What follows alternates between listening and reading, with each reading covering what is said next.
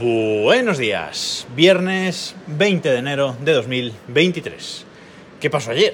Ayer no hubo jueves domótico, ayer fue un día, mmm, bueno, que empecé el día a las 7 de la mañana y hasta las 8 o 9 de la noche no lo, no acabé, así que bueno, fue un día un poco sin descanso, pero eh, aquí estamos. Y ya que no hubo jueves domótico, pues vamos con el viernes domótico, doble capítulo hoy, viernes domótico y luego eh, os hablaré de una serie luego en, un rato.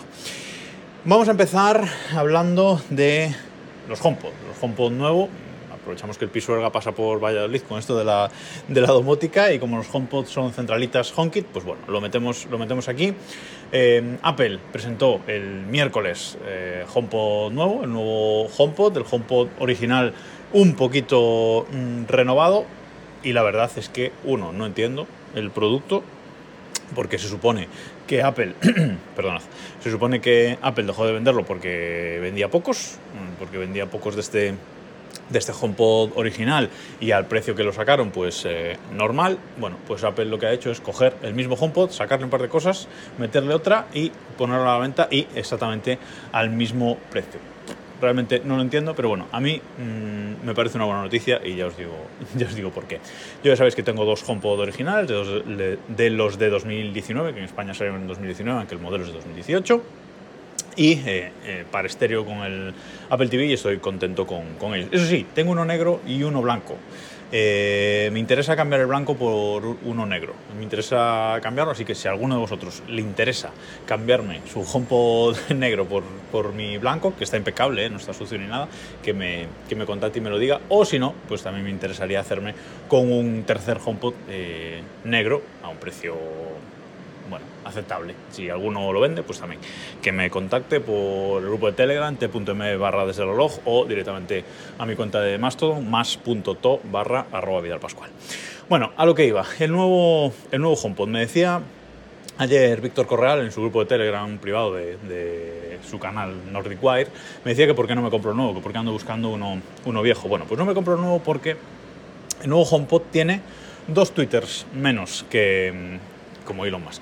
Dos twitters menos que, el original y dos micrófonos menos. Los twitters son, digamos, eh, los altavocitos pequeños que llevan este tipo de, altavoces por, dentro y que se dedican, bueno, no soy experto, pero creo que se dedican a, dar los, agudos, básicamente. Bueno, en definitiva, tiene eso, dos twitters menos y dos micrófonos menos para escuchar.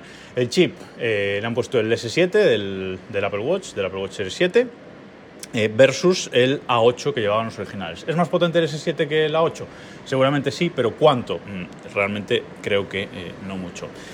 Le han metido también un sensor de temperatura y humedad dentro, que ya ves tú, tengo 400 sensores de esos por, por casa. Lo curioso de esto es que el HomePod Mini también lo lleva mm, desde que se vende, pero no lo habían activado. Y ahora con una actualización de, de software, de firmware, que, que llegará seguramente la semana que viene, pues vamos a eh, tener también disponible este sensor de temperatura en nuestro sistema HomeKit. Bueno, está bien, pero eh, sin más, no me hace falta.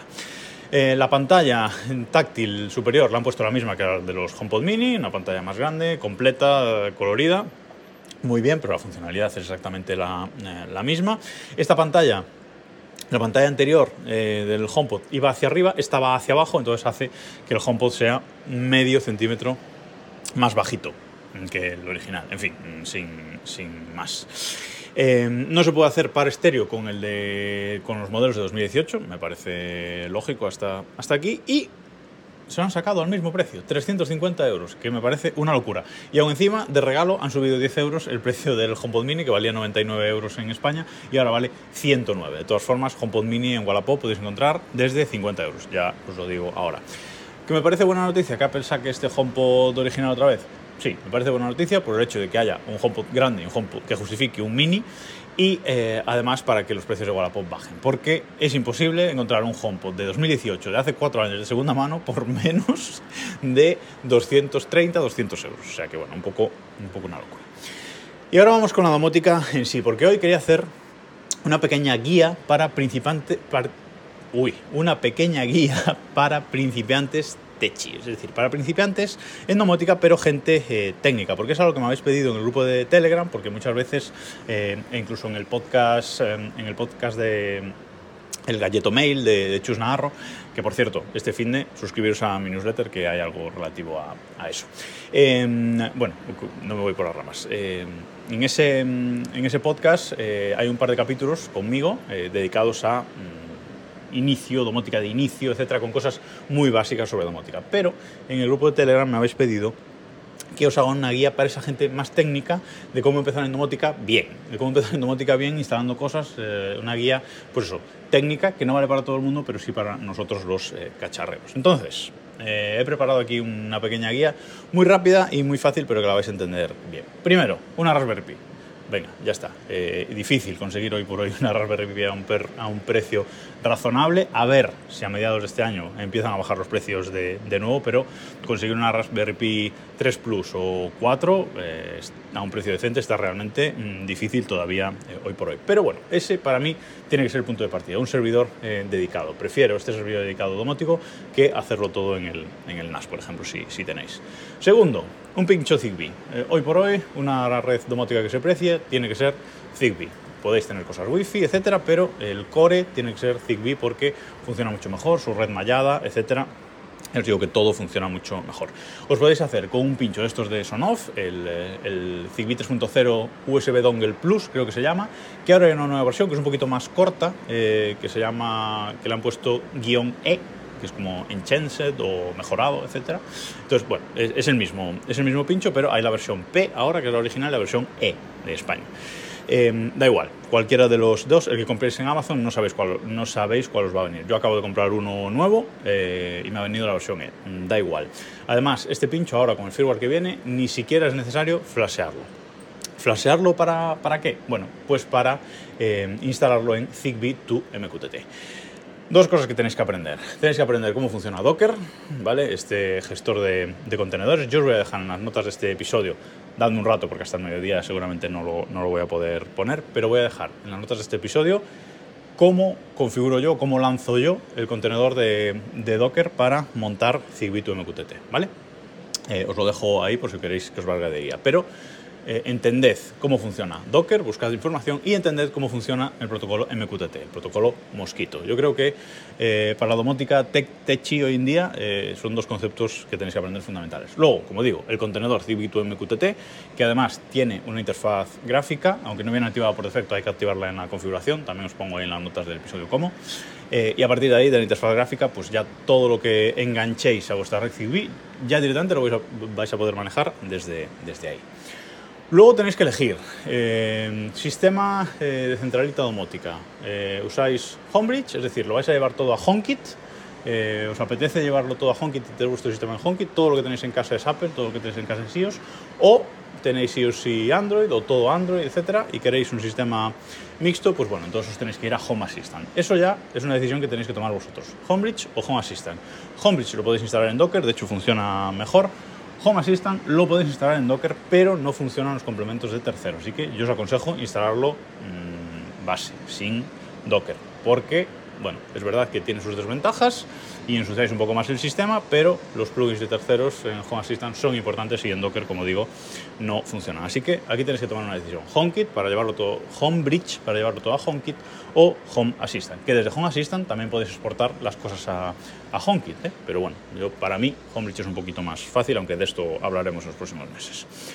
Y luego, eh, dispositivos para, para empezar, para empezar esa red Zigbee, esa red eh, domótica vuestra. Bueno, pues cuatro cosillas muy, muy sencillas. Yo me compraría un enchufe Zigbee, de estos que os decía el otro día, de 16 amperios, con medición de consumo, etc. Mm, os compráis ese enchufe Zigbee y está perfecto. Mm, funciona muy bien, os va a valer para cualquier cosa, digamos que es lo de primero de domótica, ¿no? Compraros un enchufe domótico. Bueno, pues en este caso Zigbee un interruptor eh, Sonoff para meter detrás de una de las cajas de, los interruptores de, casa. Yo creo que este es otro de los grandes avances domóticos que cuando empiezas a instalar, lo instalas en todas las interruptores de, de casa. Sonoff, por ejemplo, tiene, no es que me patrocine Sonoff ni tenga enlaces afiliados de Sonoff, pero bueno, es una marca que me parece que tiene unos precios muy contenidos. Eh, Shelly también lo hace bien, pero son mucho más caros sus, productos.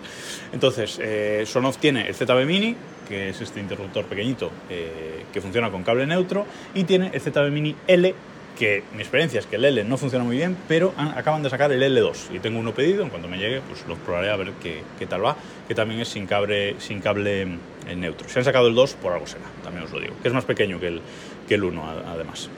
Y luego yo me compraría pues, un sensor de puerta y ventana de Acara, de Sonoff, de estos sí que hay varios y más o menos el mismo precio. Los de Acara funcionan bien y son los más, eh, los más pequeñitos que, que, yo he visto. Así que pues un sensor de puerta de Acara pues, para poner en la puerta de casa y eh, con estas cositas que os he comentado, pues al abrir la puerta de casa pues que se encienda directamente en la luz de la entrada. Es una automatización que yo tengo hecha y es cómoda.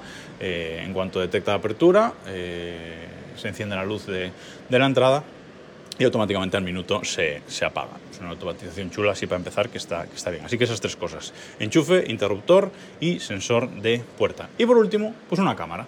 Una cámara de esta Eufy 2K que os he recomendado 400 millones de veces, la añadís eh, y se puede añadir a cualquier sistema domótico, HomeKit, Google Home o Alejandra. Eh, os hacéis con una, con una de estas para vuestro sistema y ya está. También la podéis entregar en, integrar en Home Assistant si, si queréis. O sea que mmm, yo sí que me haría con, con, esa, con una cámara de, de esas. Y ahora, si habéis decidido que vuestro sistema domótico va a ser HomeKit eh, y no Home Assistant, bueno, pues si va a ser, o si es Home Assistant, pero con todo volcado en, en HomeKit, pues os tenéis que hacer con un hub HomeKit. Si os interesa el Apple TV para además tener un reproductor de contenidos en la tele, perfecto. Si no, mm, para mí el, home, el hub más barato de HomeKit que ahora mismo es el HomePod Mini. HomePod Mini, como os digo, precio oficial ha subido a 109 euros, pero en Wallapop y nuevos muchas veces eh, desde 50 euros puedes encontrar. Pero si no encuentras por 50, por 70 vais a encontrar y es un, y es un hub eh, para HomeKit eh, espectacular.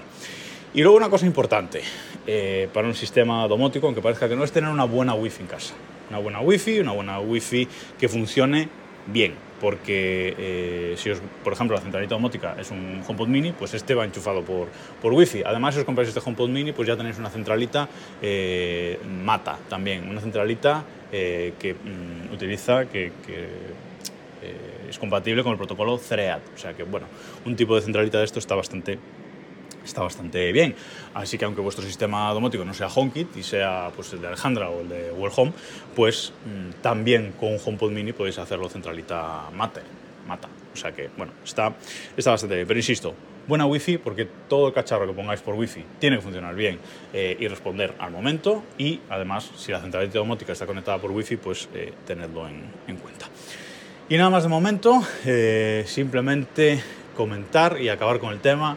Twitter sí confirma que mata las aplicaciones de terceros. Se acabaron las aplicaciones de terceros que reproducen el cliente oficial y bueno, ellos, eh, ellos verán, ya sabéis, a mí me podéis encontrar. A partir de ahora todo lo que publique será en Mastodon, en más.to barra arroba Vidal Pascual. Y ya hablaremos en las próximas semanas de aplicaciones, de clientes para, para ellos y para Android de, de Mastodon que se están haciendo cosas muy, muy chulas. Nada más por ahora, nos escuchamos en un rato.